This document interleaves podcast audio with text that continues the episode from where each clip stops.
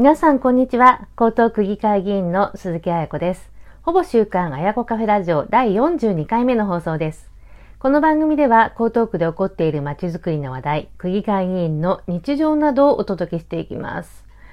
まあ、今週も、まあ、寒かったですよね。まあ、東京都ではインフルエンザの流行注意報が3年ぶりに出されたというニュースがありました。皆さん、くれぐれもお体には気をつけてお過ごしください。で2月になりまして、大学生のインターン生の受け入れがスタートしました。で私は若者の政治参画を推進するという意味もあって、区議会議員になってから、まあ、10年間以上、毎年大学生の春休みと夏休みの時期、2月3月、8月9月に2ヶ月間のインターン生を受け入れております。でインターン生の受け入れをすることは私にとって大事な活動です。学生があの政治や街づくりについて感じたことですとか、まあ、政策提言を通じて若者の声を江東区政に届けていく、まあ、大きなきっかけになっています。まあ、今週の活動としては、豊洲や辰巳、東洋町などで朝の街頭演説をして、区議会のレポートを一緒に配ったりであるとか、コミュニティガーデンでお花を植える活動、そして、まあ、区議会議員の仕事などをレクチャーをして、まあ、事務作業を一緒にするなど、まあ、いろんな活動をね、あの、一緒にやらせていただきました。で雑談をしながら、投票の時にどんな情報を参考にするかとか、若者にとって有効な SNS の種類は Twitter、インスタどっちなのか、TikTok は今若者は使ってるの？ということなんかをいろいろ教えてもらいました。で学生にとっては、まあ、区議会議員の日常を経験することで、まあ、視野が視野や人脈が広がったりであるとか、まあ、政治の関心が高まったり、まあ、今後の就活、まあ、学知化とも言ったりしますけれども、まあ、人生などにも役に立つようになればいいなというふうに考えております。さて、今回のほぼ週刊あやこカフェラジオでは2月2日に発表された江東区の令和5年度2023年度の予算案についてお話をします。で国の予算のお話などは皆さんもニュースで見たり聞いたりする機会多いと思うんですがあの自分の住んでいる、まあ、自治体の予算についてはなかなか気に留めている方少ないんじゃないかなと思います。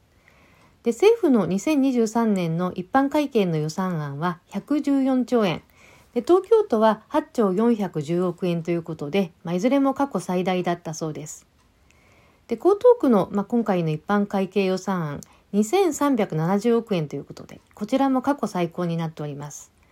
でその背景には湾岸エリアを中心に人口増そしてあの子育てや福祉予算の増大防災関係の大型事業などがあるということです。で山崎区長の記者会見では来年度の予算の目玉として2つの取り組みをご紹介されていました。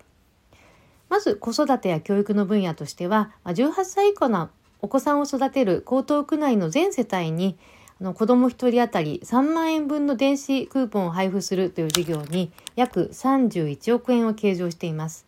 まあ、これはあの文房具ですとか書籍、おむつなどの子育てに必要なものの購入に充てるという狙いで、まあ、配布の方法、まあ、使用できるお店などは今後検討するということです。ま子育て世代の生活応援につながる事業だというふうに思います。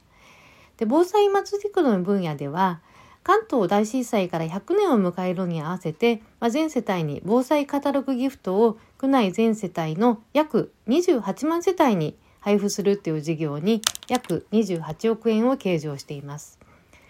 でそのカタログギフトには、まあ、備蓄の食料ですとか、まあ、簡易トイレヘルペントなどの30種類を、まあ、掲載する予定ということで5,000円相当を上限にカタログから好きなものを合わせて選べるというふうなものだそうです。で災害いつ来るかわからないので、まあ、日頃の備え、まあ、大事ということであの防災に関心が薄くて、まあ、備えをあまりしてない方も含めて、まあ、区民全体の防災意識を高めるという意味ではいい施策だなというふうに思います。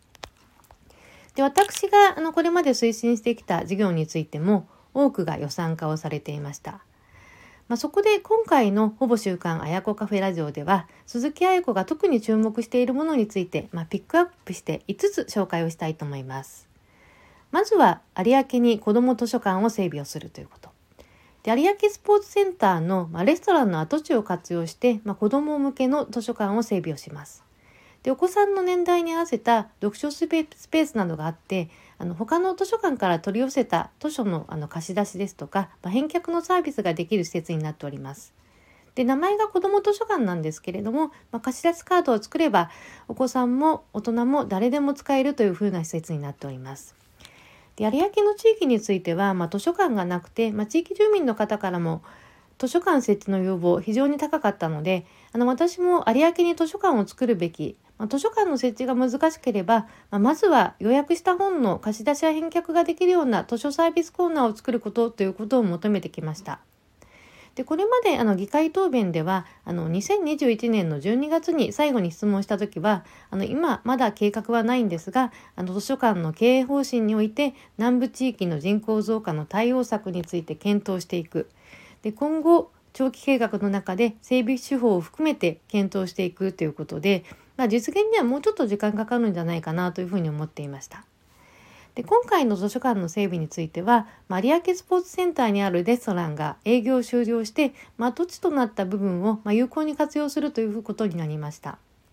でスポーツセンターという、ま、区の建物で、まあ、適切なスペースが空いたということがきっかけで、まあ、子ども図書館が設置されることになった、まあ、非常にいいことだなというふうに思います。で子ども図書館については、まあ、去年住吉にオープンをしたんですが、まあ、それより今回は規模は小さいんだけれども、まあ、お子さんや親子を中心にして、まあ、それ以外の世代の方もあの使えるということで地域の利便性非常にね向上することが期待されます。まあ、一作です。で2番目は電子図書館サービスの提供を新たに開始をするというものです。でこれはあのパソコンやスマホから24時間アクセス可能な電子図書館サービスを開始するというものです。で身近なあの機器で、まあ、手紙読書をすることが可能になるので、まあ、来館をすることがあの困難な障害者の方であったりとか、まあ、高齢者の方、まあ、その他にもあの読書離れが懸念されている、まあ、中高生の読書活動を支援するということにもなります。まあ、全世代に役に立ちますよね。で私は区議会議員になってから、まあ、初めての一般質問、まあ、10年以上前になりますけれども、まあ、電子書籍の貸し出しができる電子図書館の導入という質問をして以来ですね何度も繰り返し実現に至るまで質問をさせてもらっております。で電子図書館サービスなんですけれども、まあ、東京都では千代田区がなんと2007年からサービスを導入しておりまして、まあ、日本国内では札幌市などのあの電子図書館非常に有名です。私もね何度も視察に行かせていただいております。で今回まあコロナ禍でまあ、全国の自治体の導入が急速に増えておりまして、まあ、436の自治体で、まあ、電子図書館のサービスが行われています。で江東区がこの電子書籍導入するのにはちょっと時間かかったんですけれども、まあ、子ども図書館ですとか、まあ、豊洲シビックセンター、まあ、区内各地で特色のある図書館があの今整備をされていますので、まあ、読書環境はね本当に整ってきてよかったなと思います。で3番目はあの帯状疱疹ワクチンの接種費用の助成一部助成の開始です。で帯状疱疹のワクチンを接種した50歳以上の区民の方に対して、まあ、費用の一部を助成することで予防接種を促すというものです。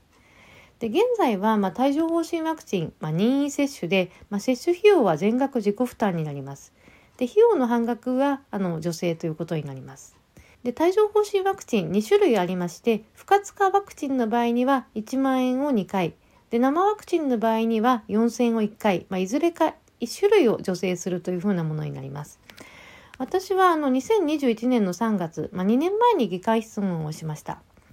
で日本人はあの80歳までにあの3人に1人が帯状疱疹にかかるというふうにされておりまして私も20代の頃にかかったこともあるんですけれども、まあ、コロナ禍のストレスで帯状疱疹になる方が増えていたということもありまして、まあ、病気を防いで、まあ、生活レベルや生活の質をあの健康レベルですとか生活の質を上げるためにあの帯状疱疹ワクチンの接種の助成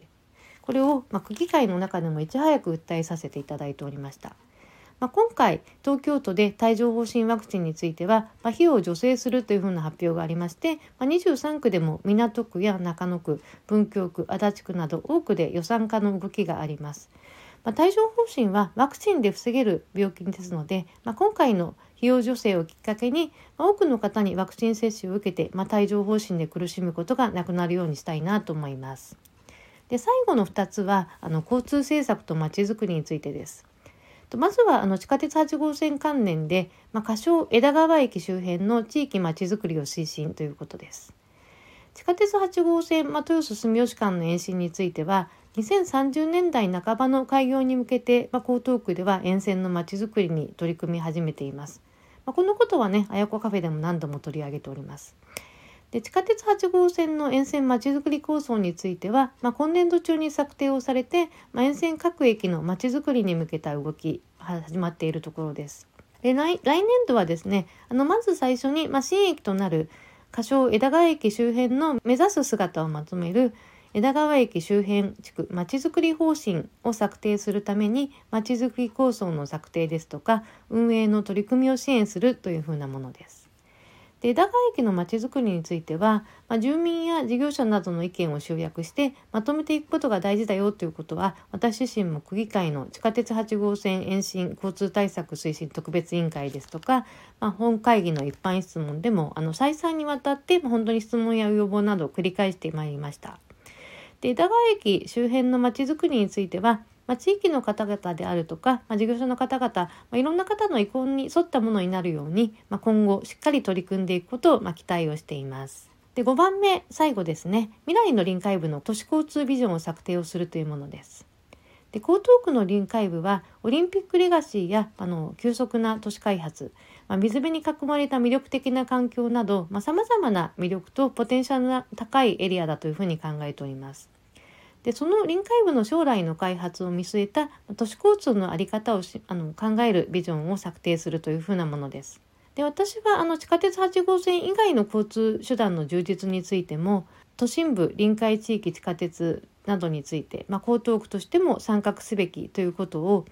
あの議会で、まあ、再三求めてきたんですが、まあ、東京都による、まあ、臨海地下鉄の事業計画案が去年の11月に出されたことで、まあ、江東区もこれまでなかなかね重い腰をあのあがあって着手しようとしなかった地下鉄8号線以外の交通手段を含む、まあ、未来の臨海部の都市交通ビジョンを策定することになりました。でこれはねあの、まあ、大きく前進した、まあ、期待できることだと思います。で未来の臨海部の都市交通ビジョンこれが、まあ、形式的なものではなくて、まあ、実効的なものになるようにあの私自身、まあ、区内の在住の方在勤の方など、まあ、関係者の皆さんの意見を伺った上で、まあ、予算審査やあの議会などを通じて、まあ、しっかり提言をしていきたいというふうに考えております。まあ、今回のほぼ週刊あやこカフェラジオでは主な取り組みを5つ紹介をしました。で予算案を審査をするということは、まあ、区議会議員の重要な役割の一つになります。で江東区の予算が、まあ、皆さんにとって、まあ、本当に役立つようになるように予算がですね無駄なく使えるようにするために